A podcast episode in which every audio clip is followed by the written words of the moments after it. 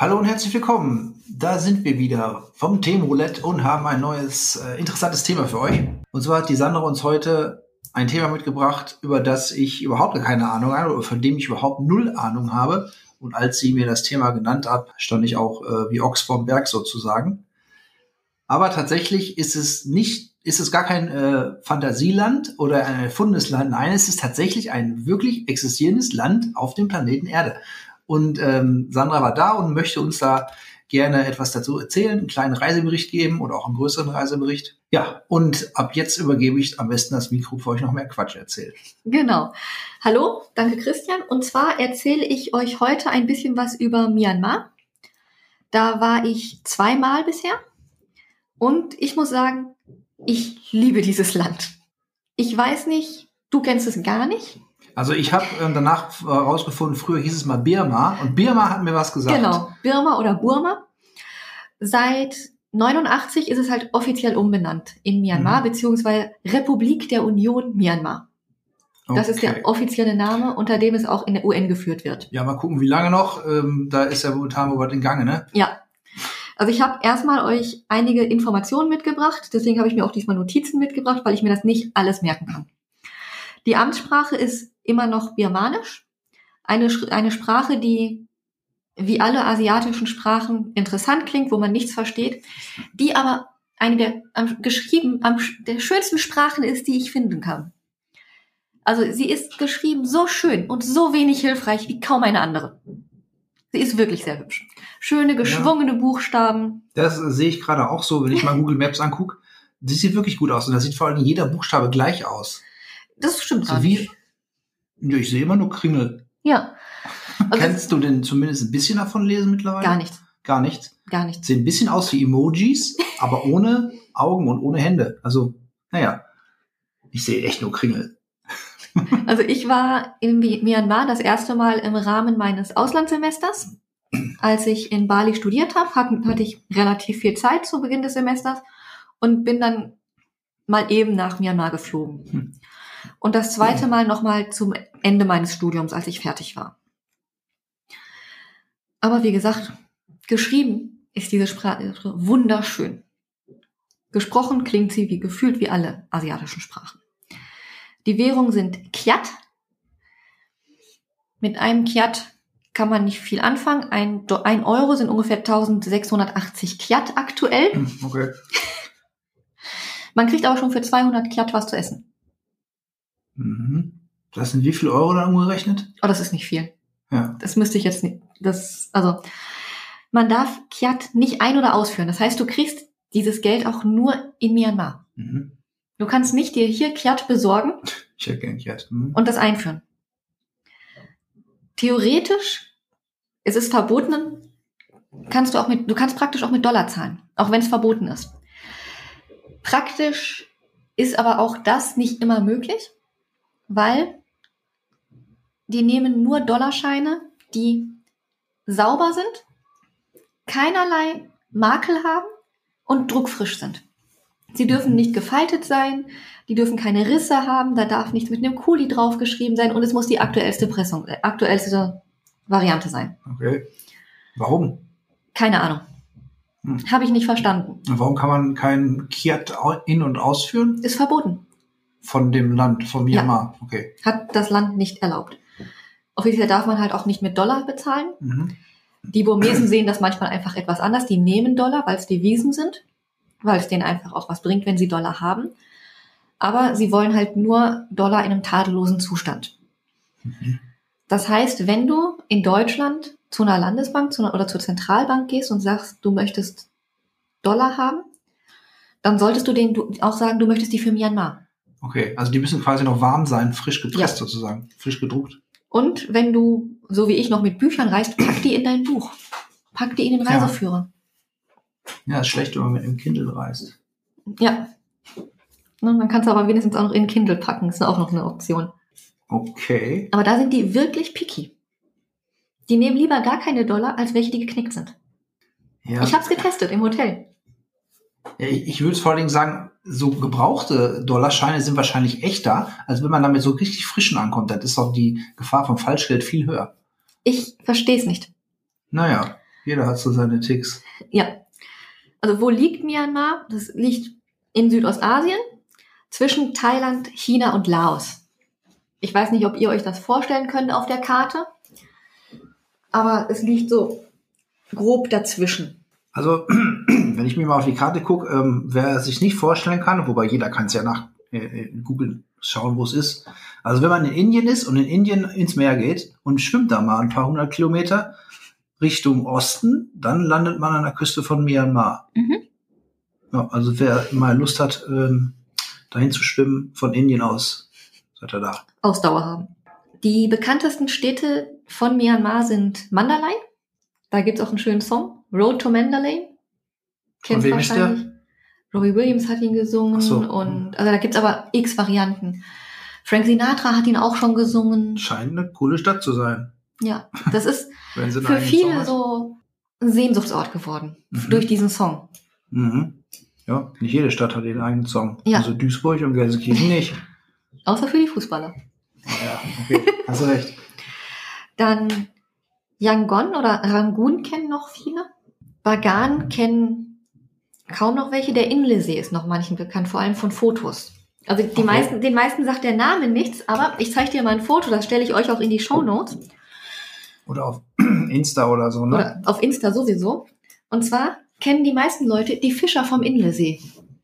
Nee, habe ich noch nie gesehen. Echt nicht. Die haben nämlich eine spezielle Rudertechnik, das erzähle ich euch nachher noch. Sieht auf jeden Fall amüsant aus. Ja. Interessanterweise, keine dieser Städte ist die Hauptstadt. Aha. Sondern, Die Hauptstadt ist Naypyidaw. okay. Noch nie gehört, noch nie gehört. Hieß die denn schon immer so oder wurde die auch umbenannt? in Die Stadt hieß schon immer so, Mhm. aber sie ist noch nicht so lange Hauptstadt, Okay. sondern erst seit 2005. Ach, dann kann ich die auch nicht kennen. Myanmar ist ein Vielvölkerstaat. Ein was? Vielvölkerstaat. Mhm. Es leben offiziell 153 Ethnien da, Oh, okay. bei 53 Millionen Einwohnern. Wobei die Birmanen mit 70 Prozent mit Abstand die größte Gruppe sind. Mhm. Die bekannteste Minderheit weltweit sind die Rohingya.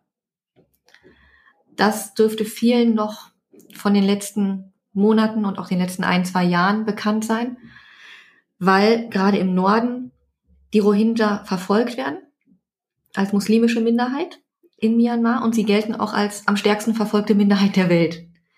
Die haben in Myanmar nicht mal einen Pass Äh, die werden verfolgt von den anderen Ethnien in Myanmar. vom Staat Myanmar, Mhm. Warum? weil sie Rohingya sind. Ja, okay. Den Grund dahinter gibt's wahrscheinlich nicht, Nein. ne? Äh, Genauso wie klar. man hier früher Sinti und Roma verfolgt hat. Ja, okay. Und das Problem ist halt, sie werden dann nach Norden geschickt, sie werden da in Lager gepackt. Bangladesch hat schon einige aufgenommen, aber die haben nicht mal einen Pass. Das heißt, die können ja nicht mal weg. Also das ist schon nicht gut. Sie sind aber auch nicht als ethnische Minderheit anerkannt. Aber ansonsten sind die meisten Einwohner Buddhisten. Das sind 88 Prozent. Das heißt, egal wo man ist, man findet überall Mönche. Die sieht man da überall. Die sind morgens unterwegs, um die Spenden einzusammeln. Die sind auch meistens sehr höflich. Keine Probleme mit gehabt. Und das ist ein Bild, was man überall findet. In jeder Stadt, in jedem Ort sieht man Mönche. Mhm. Danach kommen Christen mit 6%, Islamisten mit 4% und weniger als 1% Hindus. Und das führt dazu, dass in ganz Myanmar eigentlich unheimlich viele Pagoden stehen. Pagoden sind die kirchlichen Bauwerke. Und egal wo man ist, man sieht eigentlich immer irgendwo goldene Pagoden. Mhm. Weil die Spitzen, die Kuppeln von den Pagoden sind vergoldet. Und mit vergoldet meine ich echt Gold. Und die holen die alle durch die Spenden rein, die die Mönche da morgens immer eintreiben. Nicht nur durch die Spenden, die die eintreiben, sondern teilweise Ja, kaufen wir die... ja teilweise schon alt, denke ich mal, die Auch das. Teilweise kaufen die Männer auch Blattgold Mhm. und packen das auf die, auf das Dach. Myanmar ist ein, ein relativ armes Land, aber egal wo du hinguckst, du siehst überall Pagoden blinken. Mhm. Ja, ist natürlich die Frage, ähm, sag mal, spendet die Bevölkerung in dem Sinne für diese Pagoden, weil Ja. sie ihr, weil ihre Religion ist? Ja. Okay, also ist nicht so erzwungen, dass sie wie Nordkorea irgendwie Nein. sagen, okay, jetzt macht die Pagoden Gold und sie zu zu essen, Herr Chris. Nein. Okay. Das machen die tatsächlich freiwillig. Und das ist schon überraschend, weil du stehst halt irgendwo außerhalb eines kleinen Ortes und hast halt drumherum Berge und siehst halt, auf dem Berg ist eine Pagode, auf dem Berg ist eine Pagode, je nachdem wie die Sonne steht, weil überall spiegelt sich die Sonne Ja. in diesen goldenen Pagoden. Mhm. Und das ist ja nur das, was du siehst. Auch innen sind die Pagoden. Auch innen hast du dann Gold. Ja, okay, das wäre die nächste Frage gewesen. Ob du in so Dingern auch schon mal drin warst oder auch einer reinkommt. Ja. Als Ausländer sozusagen. Du musst dich an bestimmte Regeln halten. Mhm. Sprich, Kein Gold mitgehen lassen. Schultern bedecken, Knie bedecken, Ja. Schuhe aus. Mhm. Das heißt, wenn du in Myanmar bist oder generell in asiatischen Tempeln, zieh dir Flipflops an. Egal, was du von Flipflops hältst. Du bist so viel mit Schuhe an und ausziehen beschäftigt. Mhm. Das macht keinen Sinn, dir vernünftige Schuhe anzuziehen. Okay, merke ich mir, wenn ich in einem Tempel bin in Myanmar. Ja, ist genauso wie ich mir einen Sarong gekauft habe, Mhm. Weil du ja nicht den ganzen Tag in langen Hosen rumläufst. Mhm. Sprich, immer wieder umbinden, abmachen. Mhm. Weil das brauchst du einfach. Du bist immer wieder rein, raus, rein, raus und je nachdem, dann bist du dann länger in einem Tempel, dann ist okay. Mhm. Aber wenn du halt lauter kleine Tempel an einem Tag hast, dann bist du ja nur mit Anziehen, Ausziehen, Anziehen, Ausziehen Mhm. beschäftigt. Und ist aber auch nicht so, hast du einen Tempel gesehen, hast du alle gesehen? Also die sind schon unterschiedlich. Nein. Okay. Man, weil manchmal denkst du dir, oh, das habe ich, jetzt habe ich schon mal, das habe ich schon mal gesehen. Aber dann, du hast auch welche, die komplett eigenständig sind. Äh, sind die Tempel alle, welche war die Hauptreligion? Buddhismus? Ja. Und das sind alles buddhistische Tempel. Die Pagoden sind alle buddhistisch. ja. Mhm. Du hast natürlich auch hinduistische Tempel. Du hast Kirchen. Du hast Moscheen. Und die sind auch vergoldet? Nein. Ah, okay. Weil die sind ganz normal wie Ja. christliche Kirchen, wie jüdische oder wie islamische Moscheen. Mhm. Die sind ganz normal nach ihrer Religion. Mhm. Aber halt bei weitem nicht so verbreitet. Mhm. Wenn man nach Myanmar möchte, hat man quasi von hier aus zwei Möglichkeiten. Entweder über den Landweg, über ein benachbartes Land. Ich persönlich bin von Bali aus geflogen. Das hat mich auf zwei Möglichkeiten beschränkt. Es gibt nämlich nur zwei internationale Flughäfen. Ich habe den nördlichen gewählt, das ist Mandalay. Kurz, Mandalay ist die alte Königsstadt. Und von daher erstmal ein paar historische Infos, warum Mandalay eigentlich so wichtig ist. Weil Mandalay für das Land einfach total wichtig ist. Und für die Menschen, die dort leben, sowieso. Also die Menschen, die dort leben, sagen immer noch, das ist für uns eine der wichtigsten Städte. Auch wenn da nicht das größte Heiligtum steht zum Beispiel. Im 11. Jahrhundert wurde Mandalay gegründet, auch wenn Bagan zum Beispiel schon im 9. Jahrhundert gegründet wurde. Und es gab mehrere Kriege, die immer wieder das Ganze zerstörten. Und dadurch wuchsen zwei große Dynastien. Die Mun-Dynastie und die Tang-Dynastie. Das waren zwei große Reiche, die sich bekriegt haben. Die eine saß im Norden und die andere saß im Süden. Die erstmal zwar sich bekriegt haben, aber relativ lange auch koexistiert haben. Dann kam aber irgendwann das Problem, dass einer der Könige sagte, nee, ich will jetzt das ganze Reich haben. Es gab einen Bürgerkrieg, das war im 13. Jahrhundert. Dabei wurde dann auch Bagan zerstört. Zu Bagan kommen wir auch noch. Und das komplette Reich zerfiel in lauter einzelne kleine Staaten. Deswegen heißen die auch heute noch Shan State, Shan State und so weiter. Mandalay State. Die heißen heute noch so. Und es waren halt ganz viele kleine Staaten, die aber nicht gesammelt geführt wurden. Was für die Entwicklung der Staaten eigentlich nicht sonderlich gut war.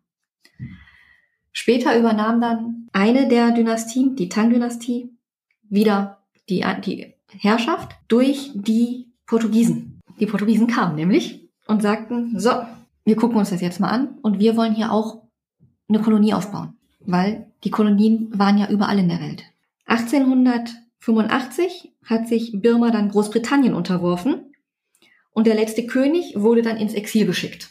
Und seit 1923 gab es eine beschränkte Selbstverwaltung. Die hat aber auch nicht so lange gehalten. 42 kam Japan. Und Japan hat dann erstmal gesagt, okay, das nehmen wir uns jetzt alles, bis auf den Shan State, so den nördlichen Staat. Der gehört jetzt zu Thailand. Die Menschen hatten da nicht viel mitzureden. Wie so oft. Ja, wie so oft. Das war so Zweiter Weltkrieg. Und 83 erklärte sich Birma dann für unabhängig und den USA wurde der Krieg erklärt. 44 gründete Aung San dann eine Widerstandsbewegung. Ich weiß nicht, ob Aung San dir was sagt. Nein, absolut gar nichts. Okay. Vielleicht die Widerstandsbewegung? Nee, aber der Name Aung San sagt einigen vielleicht was, beziehungsweise der Name Aung San Suu Kyi. Nein. Das ist nämlich seine Tochter. Auf jeden Fall, der hat 44 die Widerstandsbewegung gegründet gegen die japanischen Besatzer. Mhm. Und 45, so kurz vor Kriegsende, hat Birma dann nochmal die Seite gewechselt zu den Alliierten. Danach ging es dann erstmal wieder unter britische Herrschaft. Und seit danach ab 46 wurde Aung San dann de facto Regierungschef. 58 wurde die Macht dann ans Militär übergeben. Und da blieb sie. Eine ganze, ganz Weile lang. Die ersten freien Wahlen gab es 2010. Da war mir, Moment, da war Birma noch Birma? Nein, da war, nein, Quatsch, Birma ist seit 1989 Myanmar? Okay. Ja. ja. Und 2016 wurde Aung San Suu Kyi gewählt als Regierungschefin. Mhm. Und sie ist auch Friedensnobelpreisträgerin und sie ist die Tochter von Aung ja. San. Mhm. Die wird in Myanmar verehrt, weil ihr Vater halt der Regierungs-, der, der Rebellenführer war und weil sie selber auch sich gegen das Militär eingesetzt hat, jahrelang. Die hat, ich weiß nicht, 30 Jahre Hausarrest 30 Jahre im Hausarrest gelebt vom Militär mhm.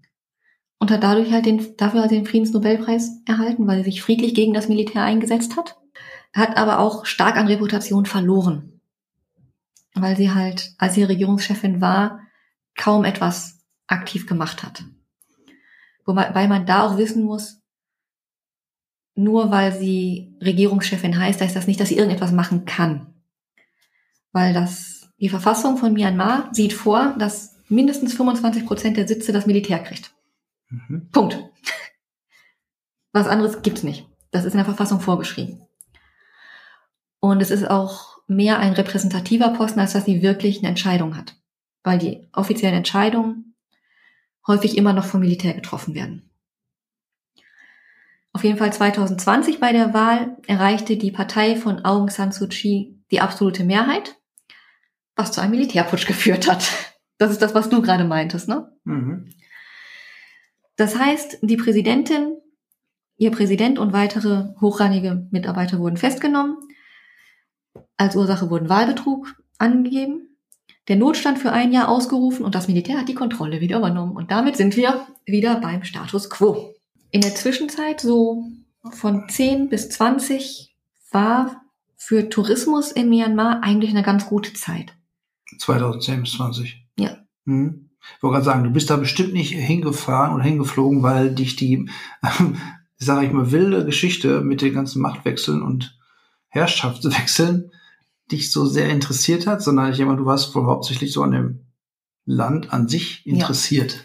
Nee, aber das ist, ich finde das schon ganz spannend, weil das erklärt, warum Myanmar bei so vielen Leuten zum Beispiel nicht auf der Reiseliste auftaucht. Man konnte zwar immer hin, ja. Aber es war unheimlich schwer, zum Beispiel reinzukommen. Ja, und ich immer generell, wenn es halt äh, politisch instabil ist, ist es auch nicht ja. so der erste Anlaufpunkt, wo man gerne Urlaub ja. machen möchte im Normalfall. Ja, und die Wahlen sind halt Ende 2010 gewesen, so ab 2011 waren dann so die ersten Touristen da. Ich war, mhm. ja, und dann ab 2012 ging es dann wirklich hoch.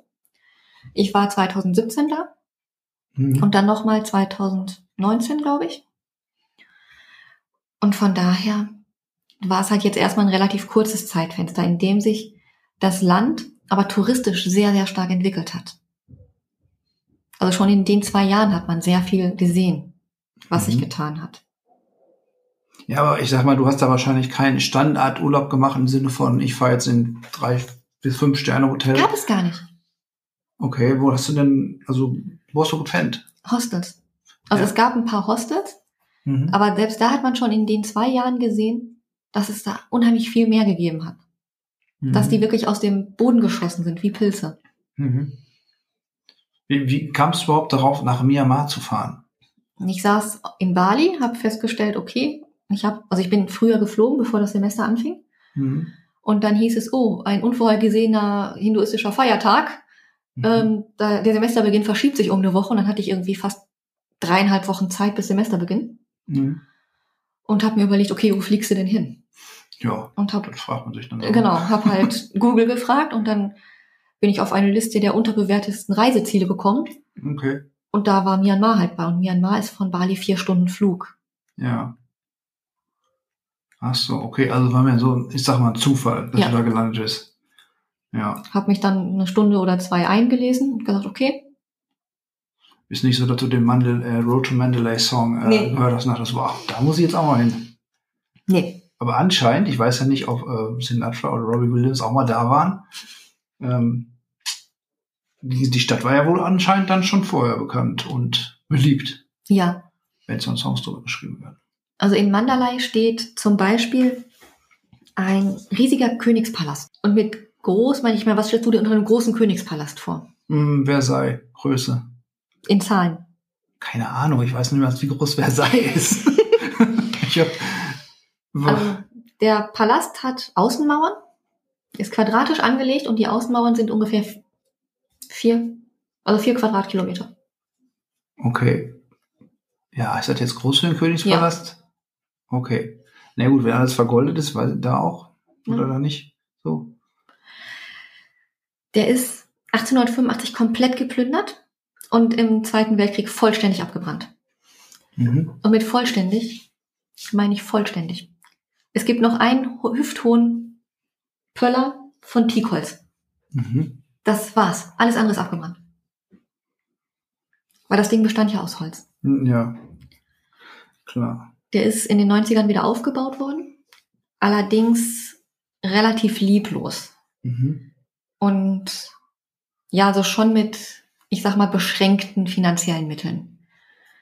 Dann ist halt kein Blattgold verwendet worden, sondern Goldbronze. Dann ist das kein Teakholz, keine Teakholzsäule, sondern angemalter Beton. Mhm.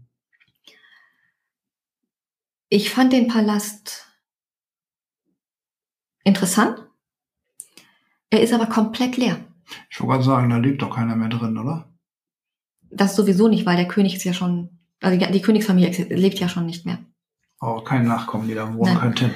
Aber die Räume sind leer. Okay, Es sind also nur kein- die Gebäude. Mhm. Und du musst trotzdem, jedes Mal, wenn du ein Gebäude betrittst, die Schuhe ausziehen. Mhm. Wichtig ist noch, du hast halt diese ein Kilometer lange Wän- Wände, äh, Mauern, davor einen 70 Quadrat, 70 Meter breiten Graben. Und an jeder Seite dieses Grabens ist eine Brücke. Versuch nicht über diese Brücke zu gehen, um reinzukommen. Sondern? Du darfst als Tourist nur an einer Brücke reingehen, Mhm. weil ein Großteil des Geländes inzwischen dem Militär gehört. Die haben da einen Stützpunkt. Mhm. Das heißt, jeder Tourist muss, boah, ich glaube, über die Ostbrücke. Das wäre schon gut zu wissen, wenn ich mal zufällig da vorbeikommen würde, Mhm. bevor ich da erschossen werde. Auf Nee, die lassen dich einfach nicht rein. Ja. Ja, ich glaube, mit dem Militär in Mandalay ist es auch nicht, äh, in Birma ist jetzt nicht so zu spaßen. Nee. Aber du, wenn, dir, wenn du halt irgendjemandem sagst, einem Tuk-Tuk-Fahrer, bring mich zum Palast, dann solltest du ihm auch sagen, wohin zum Palast. Der, der lässt, lässt sich irgendwo raus Äh, und im Zweifelsfall darfst du um den ganzen Palast laufen. Mhm. Ja, gut. Das ja sind ein mal eben, ne? Ja. Also du musst dann halt schon wissen, wo du rein musst. Mhm. Und Ja, aber warum, ist ja der lohnenswert, da reinzugehen. Weil wenn ja alles leer ist von innen, wie du sagst, also alles quasi Kulisse. Ich fand's nicht schlecht. Mhm. Also ich Musst du da Eintritt zahlen? ja, du zahlst fast überall Eintritt, klar. besonders als Tourist. Mhm. Ist so. Ähm, das haben die schon gelernt. Ich habe auch ein paar Fotos gemacht, weil es sieht schon nicht schlecht aus. Ich schicke euch, ich zeige euch die Fotos auf jeden Fall auch. Er sieht aber tatsächlich äh, sehr leblos aus. Mhm. Also ähm, Phantasialand kennst du, ne? Ja, So ähnlich sieht's da auch aus. ja weil so es, von ist der halt, Kulissen. es ist halt alles leer. Ja. Es sieht Ja. halt alles aus. ja gut, aber ist schon ganz nett. Also hübsch ist es schon, Mhm. aber es ist halt nichts los. Ja, ist halt muss ja nicht unbedingt ähm, super viel Party sein also, Ja. oder Deswegen. Sehenswürdigkeiten. Mein Lieblingsbild ist immer, ist das, was ich eigentlich gar nicht machen wollte. Weil ich wollte eigentlich ein Bild ohne Menschen haben und dann stand eine Familie da, die sich von einem Mönch hat fotografieren lassen. Mhm. Und ich musste warten, bis die weggehen. Hm. Weil das war eigentlich das Bild, was ich machen wollte. Ja, das mit den Mönchen ist besser. Ja. Das kannst du hochladen. Habe ich hinterher nämlich auch gesehen, dass das mit den Mönchen eigentlich gar nicht schlecht ist. Mhm. Auf jeden Fall, ich glaube, für Leute, die sich dafür interessieren, ist es schon ganz spannend, da einfach mal durchzugehen. Es gibt ein kleines Museum auch in den ganzen Räumen. Da ist dann unter anderem ein Glasbett ausgestellt. Ein Glasbett. Ja, ein Bett komplett aus Glas. Klingt jetzt erstmal unbequem. Ist es wahrscheinlich auch. Warum? Hat das nämlich einen kulturellen Grund, warum es aus Glas ist? Nein, Glas war ist einfach teuer. Kunst. Ja, nee, Glas war teuer zu der Zeit. Ja gut, aber könnte man sich ja mal angucken. Glasbett klingt interessant. Also, ich würde es schon machen, Mhm. aber es ist jetzt nicht das Highlight. Mhm. Was ist denn so das Highlight? Kommen wir mal zu den Highlights hier. Ehrlich gesagt, nicht Mandalay. Okay. In dem Gelände gibt's noch einen Turm, der ist 55 Meter hoch, da kann man noch schön über das Gelände drüber gucken. Mhm. Aber auch da siehst du halt, dass es nicht, dass nicht viel los ist. Du siehst halt ein paar Touristen, du siehst von oben auf die verschiedenen Gebäude, Mhm. aber ansonsten ist da halt nichts. Und ansonsten ist Mandalay eine Großstadt in Myanmar. Ich habe mir da noch die Goldschmiede angeguckt, die Blattgold selbst hergestellt haben. Mhm. Liegt ja nah, ne? Dass sie da irgendwas mit Gold produzieren. Ja, Oder verarbeiten. ja. Also ich wusste nicht, wie Blattgold hergestellt wird. Äh, wird dann nicht so gemacht, dass es wirklich ganz, ganz dünn und immer wieder weitergeklopft wird, bis es, also aus einem so einem, ich habe da mal gesehen, aus einem so einem Barren, der wird dann so lange gekloppt, bis es super dünn ist. Von Hand. Ja, ja, von Hand. Mhm. Boah, da ist man schon, da geht in die Arme, sag ich mal. Ja. Also wir sind da durch Zufall draufgestoßen, waren in der Stadt unterwegs zum Essen und du hörst halt nur die Hämmer. Ja. Ja, dafür kriegst du aber auch einen so einem Barren bestimmt ordentlich viel Blattgold raus, ne? Ja, natürlich. Ich habe auch überteuertes Blattgold gekauft. Es war garantiert überteuert. Die haben so eine kleine Kokosnuss mit einem Schwimmer drin, eine halbe. Mhm. Und wenn die Kokosnuss voll ist, ist eine halbe Stunde um. Ja, wie, wie läuft die denn voll? In so einem Wasserbottich. Okay. Die wird in, das wird in so einem Wasserbottich Mhm. gestellt und wenn die, wenn die voll ist, ist eine halbe Stunde um. Mhm. Die müssen halt immer eine halbe Stunde auf das, auf so einen Block mit, ich weiß nicht, 100 Schichten gefühlt Mhm. einschlagen. Ja. Ne, immer so. Blattgold, Papier, Blattgold, Papier, Blattgold, Papier, Blattgold, Papier, so ein, ich weiß Mhm. nicht, 15 Zentimeter dickes Bündel. Mhm. Und wenn die fertig sind, wird das halt genommen, aufgeklappt, dann wird jedes, jede Blattgoldschicht geviertelt und dann wird das wieder zusammengesetzt. Dann hat man statt von diesem einen Bündel vier Bündel. Mhm. Und dann geht der ganze Scheiß von vorne los. Ja. Das war unser kleiner Ausflug zur Sendung mit der Maus. Ich würde wahnsinnig werden. Also allein schon von diesem Geräusch. Ja, da ist es, ähm, da muss man, glaube ich, für geschaffen sein. Das machen die ja den, das macht ja nicht nur einer, das machen mehrere und das den ganzen Tag. Ja, ich frage mich, ob die da gut bezahlt für werden. Oder ob es einfach nur so ein Knochenjob Nein, ist, der ja. wahrscheinlich, ne? Wobei in Myanmar gut bezahlt auch immer noch. Ne? Ja, für Myanmar-Verhältnisse wahrscheinlich. Ja. Aber da ist halt auch Blattgoldschmied ist da jetzt nicht der angesehenste, bestbezahlteste Job. Mhm. Hm. Was ich auch viel gesehen habe, sind einfach Menschen, die auf der Straße Teakholz bearbeiten. Du kannst da große, massive Teakholzmöbel kaufen. Schränke, Mhm. Betten, Stühle und nicht so schöne filigrane, sondern wirklich diese fetten Teile. Mhm. Kannst du dir wahrscheinlich gerade vorstellen. Hm.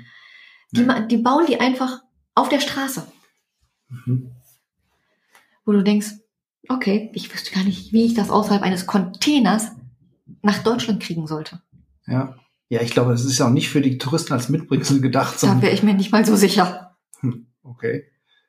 Ich weiß ja nicht, wer da so als Tourist äh, da war, außer du jetzt. Also als ich das erste Mal da war, war ich mit einem Kommilitonen da von der Uni und wir waren totale Exoten. Mhm. Also ich ich war meistens so wie immer ganz in Schwarz unterwegs mit Sonnenbrille, einem schwarz bunt gemusterten Sarong, also schwarz mit buntem Muster und einem schwarzen Leder-Cowboy-Hut. Ich weiß gar nicht, wie viele Leute Fotos von uns gemacht haben. wie viele Leute wirklich auf mich zugekommen sind und gesagt haben, Foto. Weil blond, helle Haut, das kannten die nicht. Mhm. Also die sind da wirklich hin und haben gefragt, ob die ein Foto machen dürfen. Ja, so du das zum Star. Ne? Keine Ahnung. Und die sprechen auch alle kein Englisch. Ja, wie habt, wie habt ihr euch da verständigt? Händen und Füßen.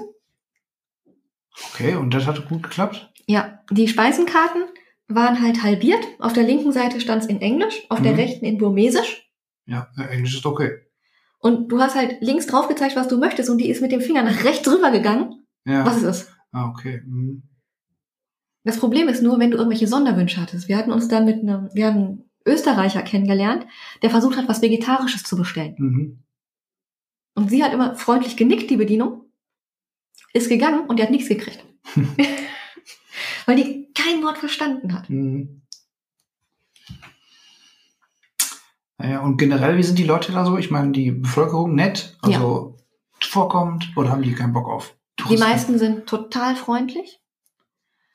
Ähm, also wir haben, ich habe relativ wenig schlechte Erfahrungen gemacht, Mhm.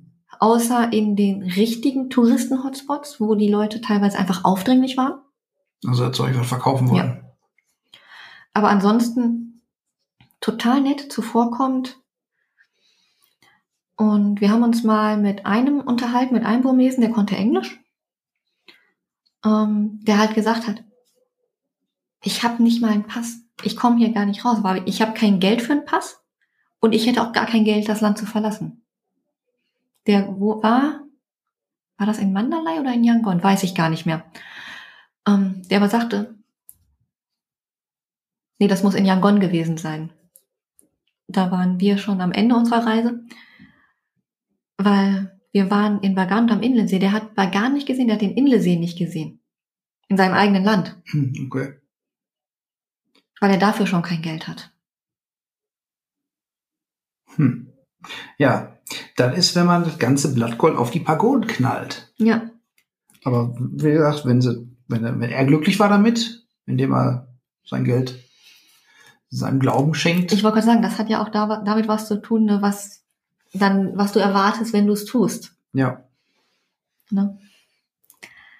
Aber es war schon spannend, weil es komplett gegensätzlich zu dem ist, was man so kennt. Mhm. Ähm, vielleicht gehst du da wahrscheinlich auch gleich nochmal näher drauf ein. Wie sieht's so, ich sag mal, landschaftlich aus? Wir sind jetzt immer noch in Mandalay. Genau, ist eine Stadt. Eine Stadt, ja.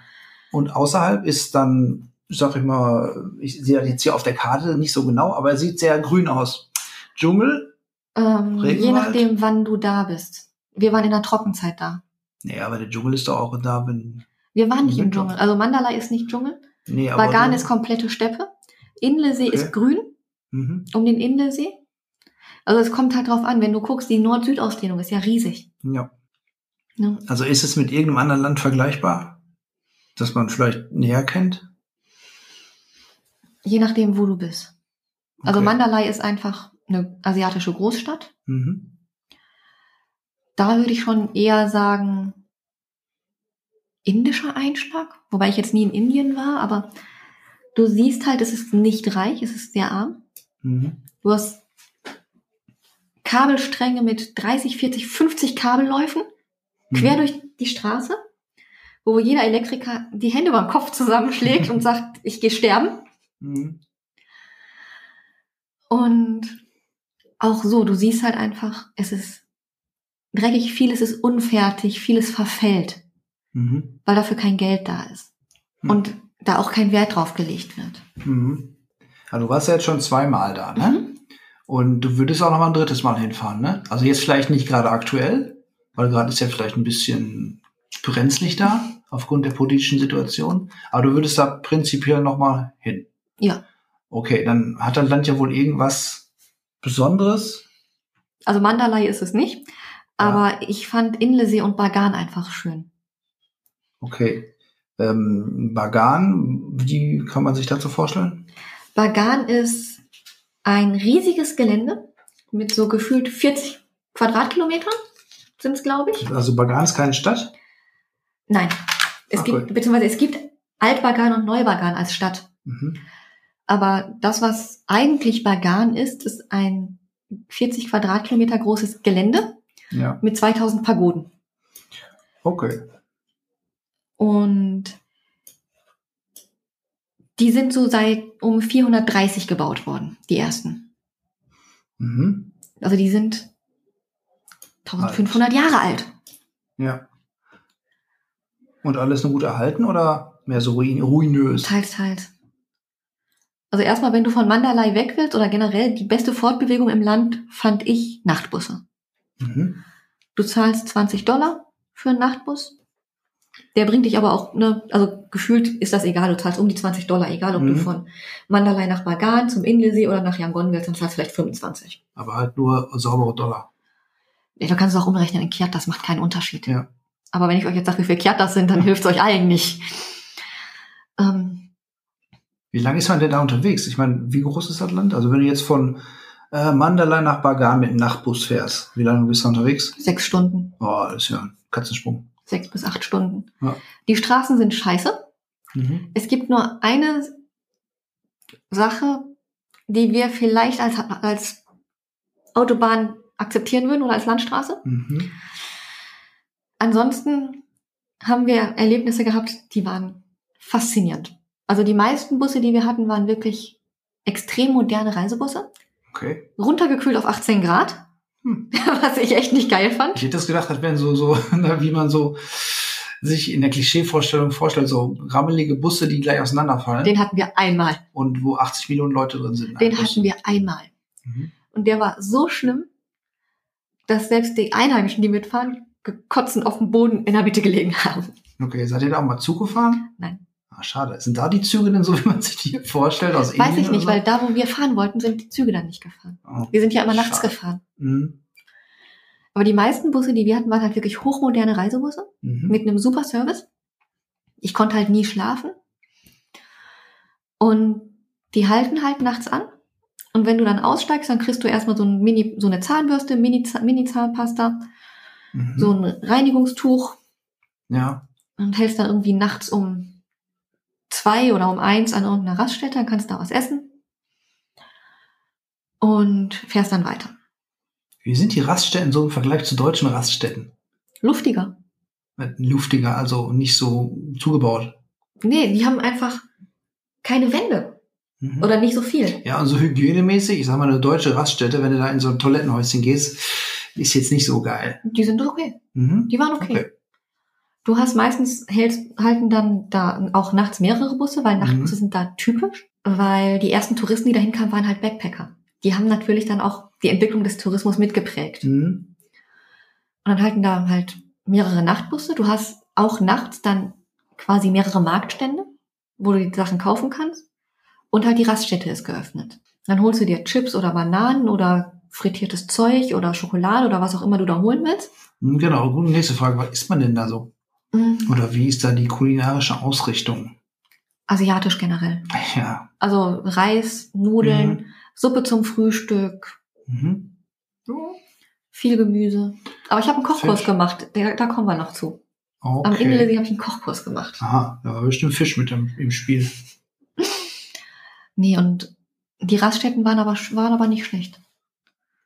Na, und dann fährst du halt weiter. Und dann kommst du meist nachts zwischen vier und sechs oder sieben Uhr an, je nachdem, wie lange auch die Fahrt ist und wann du nachts, abends losfährst. Sind meistens bisschen außerhalb, die Busbahnhöfe. Das heißt, da stürzen sich 100 Tuk-Tuk-Fahrer auf dich und wollen völlig überhöhte Preise, um dich dann dahin zu bringen, wo du hingehörst. Mhm. Die musst du dann aber zahlen. Mhm. Egal wie gut du handelst, du hast keine Chance. Aber wenn da 100 Tuk-Tuk-Fahrer sind, da kannst du doch sagen, ja, Und alle wissen, dass du nicht laufen kannst.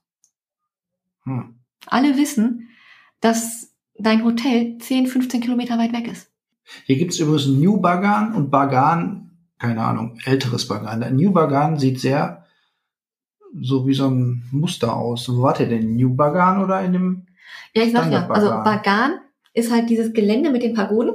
Ja. Und dann gibt's Altbagan, Neubagan und Nyongshwe. Das sind die drei Orte um dieses Mhm. Gelände drumherum. Mhm. Die sind alle stilistisch so ein bisschen anders. Und je nachdem, was du halt möchtest, ob du lieber ein bisschen Ruhe möchtest, ob du lieber ein bisschen Nachtleben möchtest, wobei Nachtleben auch sehr euphemistisch ist. Ich wollte gerade sagen, das klang jetzt nicht so nach, äh, nach Partymeile hier Nein. mit dem alten Tempel und so. Nein, das nicht. Die haben schon Nachtruhe, aber auf der einen Seite halt mehr als auf der anderen. Mhm. Suchst du dir halt deine Unterkunft in einem der Orte. Mhm. Und wie lange wart ihr dann in Bagan? Hm, vier Tage. Oh, doch so lange. Ich hätte gedacht, dann ist man noch einen Tag durch. Vergiss das. Das sind 2000 Tempel auf 40 Quadratmeter. Ja, man muss dann, was muss man denn in jeden Tempel rein? Äh, nach dem, vielleicht nach dem fünften Tempel hätte ich gedacht so, ah, komm, vielleicht noch einen, aber noch Nee, aber- 1995 muss nicht sein. Das ganze Gelände wirkt erstmal total chaotisch. Ja. Du kannst dich auf dem ganzen Gelände von Bagane frei bewegen. Mhm. Es gibt, gibt keine geführten Touren oder so. Also gibt es schon, du kannst wahrscheinlich sowas Finde ich buchen, sowieso besser so. aber du kannst dich erstmal frei bewegen. Es ist nicht wie Angkor in Kambodscha. Ach so, ja, Da natürlich. hast du immer einen Führer, Mhm. sondern du gehst in dein Hostel. Mhm. Du kannst dir einen Scooter mieten. So ein Scooter kostet 6 Dollar am Tag Mhm. oder 6 Euro. So ein E, nein, ein E-Bike, Entschuldigung. Mhm. Es sind Scooter, Fortschrittlich. es sind Scooter. Ja. Sie müssen aber E-Bikes heißen, weil als Ausländer darfst du in Myanmar nichts fahren, wofür du einen Führerschein Mhm. brauchst. Okay, ja. Deswegen sind es E-Bikes. Mhm. Ganz wichtig.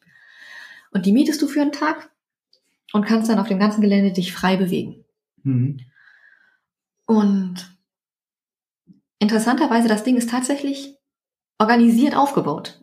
Das hat was mit dem buddhistischen Glauben zu tun und mit dem Bild und dem, ähm, dem Planeten, die sie damals kannten. Mhm. Sie haben acht Felder für acht Planeten, die Okay. bekannt waren, und in der Mitte halt das Feld für den König. Ja. Das ist nur heute kaum noch zu sehen, schon gar nicht, wenn man drin steht. Dafür ist das Gelände einfach viel zu riesig. Mhm. Und wie viele Tempel war es jetzt drin? Keine Ahnung. Kann So ich dir nicht sagen. geschätzt. Du weißt ja, ob es 10 waren oder ob es 200 waren, oder? Eher so 30. 30, okay. Und danach hat, da hat gereicht, sagst du. Nach 30 Tempeln. Ja, du guckst, du guckst dir die ja auch an. Mhm. Ich war zweimal da und dazwischen gab es ein Erdbeben. Das heißt, es war schon so, Mhm. als wir das erste Mal da waren, du konntest teilweise in den Pagoden so kleine versteckte Treppen hoch und dann auf den Pagodendächern sitzen und Mhm. Sonnenuntergang gucken. Ja, klingt ganz nett. Das war auch nett. Das haben wir, haben wir auch gemacht. Und dann von da oben Sonnenuntergang gucken. Mhm. Ja, haben bestimmt die Pagoden noch gut so gefunkelt mit den Golddächern. Die, die oder? sind nicht Gold. Die sind zu alt. Die sind nicht, okay. Ah ja, stimmt. Die sind älter. Ja. Mhm. Weil wir hatten dann, als ich mit, mit meinem Kommiliton da war, mit Daniel, wir haben dann irgendwann, ach, das ist ja hübsch. Guck mal, da hinten muss nachher die Sonne untergehen. Wir haben uns dann die Pagode gemerkt und sind dann zum Sonnenuntergang wieder zurückgekommen. Mhm. Hier sind nur so ein paar größere Tempel auf der Karte. Der Ananda-Tempel, der Mhm. Dhammayangi-Tempel. Das sind wohl so. Der? Ananda ist der größte. Mhm. Da fahren auch wirklich Reisebusse hin. Mhm. Also davor gibt es einen großen Parkplatz. Und das Ding ist beleuchtet wie die Hölle mit LED-Lichtern innen drin und allem. Okay. Also da wird dir schlecht beigeführt. Verstehe ich nicht. Warum machen die denn so einen Tempel und dann machen sie da äh, eine Las Vegas-Beleuchtung? Ich glaube, die stehen einfach drauf. Ja. Aber das ist wirklich, du gehst da rein und siehst LED-Lichter und alles und denkst, das kann doch jetzt nicht wahr sein. Hast du Fotos von gemacht? Nee, Ah, schade. die habe ich, also habe ich schon, aber die habe ich jetzt nicht hier. Okay. Also manchmal denkst du dir, das müsst ihr doch jetzt nicht echt getan haben. Also da brauchst du auch, zum, musst du teilweise auch zum Beispiel warten, dass du reinkommst. Echt? Du stehst Schlange? Das sind, das sind 2000 Tempel oder beim Ananda-Tempel? Beim Ananda. Ach so, okay. Ich wollte gerade sagen, bei 2000 Tempeln steht man trotzdem noch Schlange. Generell halt So. nicht, aber bei dem halt, weil die ganzen Busladungen davor stehen. Ja, okay. Weil die Leute mit dem Bus dahin gebracht werden. Also ist doch touristentechnisch doch schon so ein bisschen, naja, ich sag nicht überlaufen, aber es ist nicht so, dass da nur fünf Touristen sind. Wenn du dir deinen Scooter schnappst und auf das Feld fährst, Hm. doch, dann hast du nichts. Hm. Da ist nichts los, weil Ja, selbst 1000 Touristen sich auf 40 Quadratkilometern. okay, aber selbst an dem Tempel sind schon tatsächlich viele Touristen. Ja, Wunder mich, hätte ich nicht gedacht. weil da sind, da ist auch ganz viel an Markt, dann Verkaufsstände vor, Hm. und zwar richtig viele. Mhm. Da sind Restaurants neben, bei den, bei den zwei großen. Also da ist dann wirklich der Touri-Hotspot. Mhm. Aber bei den ganzen kleinen, da hast du das nicht. Da Mhm. hast du Leute, die auch wirklich auf dem Gelände leben. Da siehst du ganz normale Menschen, die dir auch dann, ich sag mal, ihren Tempel aufschließen und dich da reinlassen, die dir zeigen, wie es da drin aussieht, Mhm. ne? die sich auch mit dir unterhalten, soweit das eben möglich ist. Ja, ich wollte gerade sagen, mit Gebärdensprache wahrscheinlich Ja. am besten. Und die sind halt einfach total hübsch von innen. Die haben Ja. Malereien, die gehören einfach zu den ältesten in Südostasien. Mhm. Die haben versucht, die zu konservieren und sind glorreich gescheitert. Die haben mit der Konservierung mehr kaputt gemacht teilweise. Hm. Aber das ist schon nicht schlecht, was man da sieht. Ich sehe gerade ein paar Straßennamen auf Google Maps. Ne? Da sind die Kringel wieder. Ja, Ja, die Tempel sind auf jeden Fall ein bisschen runtergekommen aus, klar, ja. weil entsprechend alt. Aber auf jeden Fall sehenswert, denke ich mal. Ja. Und auch wenn du dir halt das Gelände anguckst, du siehst halt überall Pagoden. Wenn du Mhm. einfach nur rumguckst, siehst du Pagoden. Ja, das sind halt die Dächer, ne? Ja. Und das bekannteste Bild von Bagan ist halt Bagan im Sonnenaufgang mit Heißluftballons. Ah, okay, ja, du hast ja gerade so ein Bild hier gezeigt, wo viele Ballons tatsächlich sind. Ja. ja wieso? Ist das da so ein. Warum gerade so viel Heißluftballons? Du kannst eine Tour buchen mit Heißluftballons Hm? für 45 Minuten und fliegst dann im Sonnenaufgang über dieses Feld. Diese Tour ist eine Ja. der teuersten Ballonfahrten der Welt und kostet 300 Dollar. Ich wollte gerade fragen, ähm, warst du im Ballon? Nein, Aber 300 Dollar? Ich hätte jetzt gedacht, da kommen jetzt 3000 Dollar.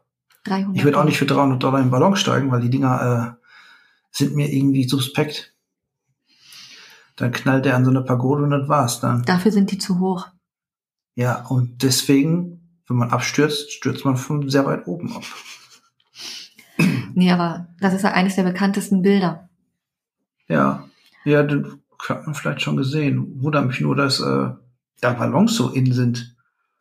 Weil, Hm. Einfach weil es so ein großes Feld ist, über das du drüber fliegen kannst. Mhm. Was von oben halt auch hübsch ist. Ja, Aber ich finde es halt viel schöner, das von unten zu sehen. Weil von oben siehst du halt kaum noch was. ja, ich weiß ja nicht, du hast mal von oben gesehen, das sieht bestimmt gut aus. In den nächsten Trip machst du mal einen Ballonflug hier. Zahlst du? Äh, Nee. ich zahle dir den Tuk-Tuk, Mhm. den Tuk-Tuk vom Bus zum, zum Hostel. ja. Der ist bestimmt billiger. Mhm. Die müssen einfach an die Tuk-Tuks Ballons machen und dann fliegst du mit dem Tuk-Tuk darüber.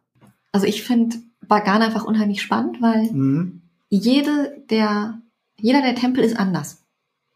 In viele kommst du halt Okay. nicht rein. Aber jeder ist von innen anders, wenn du reinkommst. Ja, das war ja meine Frage, ob sich dann nach dem 30. Tempel, ob man dann sich nicht langsam sack, satt gesehen hat. du siehst die ja auch nicht alle an einem Tag. Also meistens, wenn du nicht gerade zum Sonnenaufgang irgendwo Mhm. Ballons fotografieren willst, wie ich, stehst du irgendwann auf, frühstückst, fährst raus und fährst dann irgendwann wieder zurück. Und wenn du, dann sagst du, okay, ich fahre jetzt heute mal in die Richtung und am nächsten Tag fahre ich ne, von dem Weg in die Richtung. Du hast ja so viele Möglichkeiten, dir das anzugucken. Ist auf jeden Fall besser, als wenn man äh, zwei Wochen am Strand liegt. Definitiv. Oder auf Malle ist. Ja. Sehe ich auch so. Und du fährst halt mit deinem Scooter auch immer von hier nach da und du fährst dann und sagst, oh, guck mal, da hinten ist irgendwas. Ein Tempel. Äh, Und das, guck mal, das sieht spannend aus. Noch ein Tempel. Ja, aber der sieht halt spannender aus als die Ja, anderen. Keine okay. Ahnung warum. Ja. Und dann biegst du halt einfach vom Weg auf, auf so einen Feldweg, auf so eine Schotterpiste ab und Hm. ne, fährst dann dahin. Hast mich schon so ein bisschen verkauft. Myanmar jetzt. Auch wenn ähm, das wahrscheinlich im- immer noch nicht, weil nur so ein Bruchteil der Reise war, denke ich mal. Ja, Was hat er denn mit dem See auf sich? ja. Also für Bagan zahlt man als Tourist 25.000 Kyat Eintritt. Für die gesamte Anlage, sag Ja. ich mal. Fee. 20.000 Kyat ist auf unsere Währung 8 gerechnet. Dollar, glaube ich. Oh, das ist nix. Ja. Das will ich. Das ist das Schnäppchen. ist seit, Dafür kostet der Ballonflug ja umso mehr. seit 2009 Weltkulturerbe. Mhm. Das Einzige ist halt, du musst auf dem gesamten Gelände Schulter und Beine bedecken. Was Ja. bei 38 Grad schon anstrengend werden kann. Ja, genau. Also äh, Temperaturen sind da tropisch, sagst du? Also gerade wenn du dann im Sommer dann da bist. Oh je. Oh Ja. je, je. Wann Immer- warst du da? Sommer. Okay. Beide Male. Mhm. Mhm. Vielleicht mal im Winter hin. Dann ist Regenzeit. Ja, Gott, dann nimmt man sich halt mal Regenschirm mit. Ich glaube, der hilft dir auch nicht mehr. Dann geht man in den Tempel. Das ist auch trocken. Aber es sei denn, regnet rein. Kann Mhm. natürlich sein. Ja. Ja, okay. Also schon ein bisschen was gelernt hier Mhm. über die Tempel von Bagan. Und ich finde sie einfach toll. Hast du andere Tempel zum Vergleich, asiatische Tempel? Ja, ich war ja in Myanmar in, in mehr Tempeln. Ich war in Thailand in verschiedenen Tempeln. Ich war in Mhm. Kambodscha, Ja. in Singapur, in Malaysia, Okay. in Bali. Ja, gut, du hast Tempelerfahrung, ich glaub's dir. Und die in Myanmar sind, äh, die sind gut, sagst du. Ja. Mhm. Ja, das war die Empfehlung, die ich hören wollte. okay. Die in Thailand sind noch viel bunter und LED-lastiger. Ja, das scheint auf jeden Fall der Hit da zu sein. Oh. LEDs. Mhm. Wo auch sonst. Wenn man sich LEDs angucken will, dann fährt man einfach mal nach Myanmar. Mhm. In Und Thailand die- ist es noch extremer. Ja, wahrscheinlich gehören die noch nicht zum Weltkulturerbe. Die LEDs. Und da hast du keine Nein. Fotos von, das ist echt schade. Ja, nicht mit. Nur von den beiden Jungs, die ich fotografiert habe, weil die unbedingt Fotos wollten, dass ich Fotos von den beiden mache. Ja, die sehen doch nett aus. ja. Ja, ähm, ich, wir haben wahrscheinlich noch nicht alles durch zu Myanmar, ne? Nee, ich glaube. Wir können aber ruhig noch mal eine zweite Folge machen, wenn du möchtest, Mhm. oder wenn unsere Zuhörer da mehr von wissen wollen, ähm, wollen. Weil ich glaube, du bist auch noch bis nach Rangoon gefahren. Genau, ich war noch am Inlesee und in Yangon. Ra Rangong? Rangoon und Yangon ist das gleiche. Ach so, okay. Mhm. Genau. Und du hast mir nämlich erzählt, du warst gar nicht am Strand und Myanmar Genau. hat keinen Strand. Und ich habe gesagt, ey, guck mal, Myanmar hat so viele Küste, hier gibt's doch einen Strand, aber du warst tatsächlich nirgendwo am Strand. Vielleicht beim nächsten Mal. Hier Ja. gibt's nämlich auch schöne Inseln hier, sehe ich gerade. Ja, Okay. die haben bestimmt auch schöne Strände. Und weniger Tempel vielleicht sogar. Dann machen wir damit einfach das nächste Mal weiter. Genau, dann bedanken wir uns für, ähm, wir bedanken uns fürs Zuhören. Bis Und dann. wir laden ein paar Bilder hoch, da kann man sich dann auch mal angucken, weil es sind schöne Bilder auf jeden Fall. Okay, bis dann, tschüss.